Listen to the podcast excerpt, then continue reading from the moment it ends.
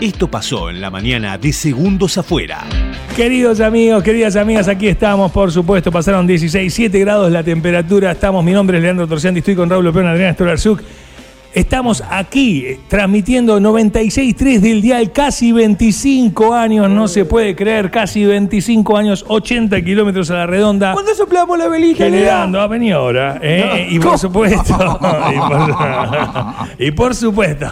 Fiesta anticipada. Vení a soplarla. No, no, no, no, no. La vela, chico. Pará.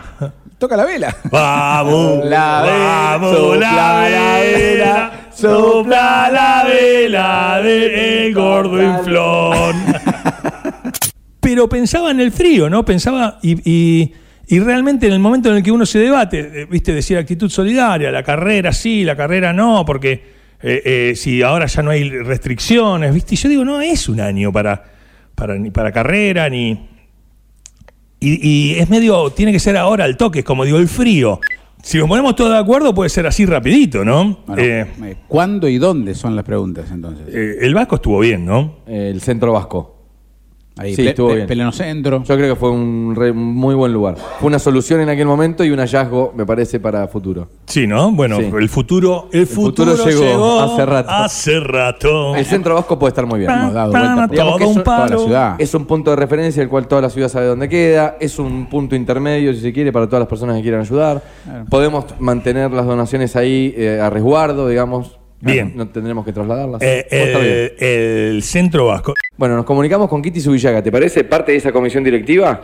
Y realmente, bueno, definir las fechas y definir el lugar es el inicio, es la piedra fundamental de, para iniciar cualquiera de estas acciones. Y bueno, y, y de esta manera nosotros preguntar si podemos contar con, con el centro vasco para, para realmente tenerlo de centro de acopio y de encuentro de todos aquellos que quieran donar este año en actitud solidaria. Pero el año pasado, como vos decís, eh, fue tan tan tan conmovedor el- la movida de ustedes y el eh, que fue el clima tan feo y demás que nosotros con un, un- un poquito de voluntad, de buena voluntad, los alojamos, en, los acogimos en la casa nuestra y vimos el resultado que tuvo y dijimos bueno, si este año se necesita, pues, ¿cómo no vamos a, a apoyarlos? ¿Cómo no? Así Bueno. que sí, sí. Elegiste una canción. ¿Qué canción vamos a eh, elegir? no, y- pero está- estaba muy bien, Level of Concern estaba muy bien. Acá dice Diego Torres que no usemos color esperanza. Fu- fu- No, por favor, no, esa no. Hacer un puente tampoco.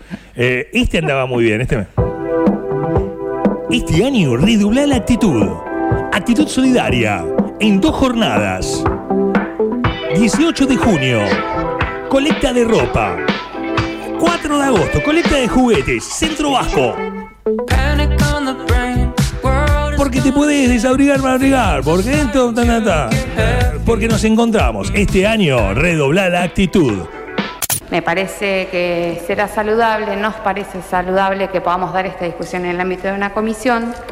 Por supuesto, creemos que Andrea Cáceres, ¿quién le corta el flequillo? Bueno, pará. Es No, no, no, no, no, ¿no? Es, es como, es milimétrico. No vayas es, para como, ahí, no vayas. es como, es rolinguísimo. Bueno, más allá de los apellidos, yo te voy a decir algo.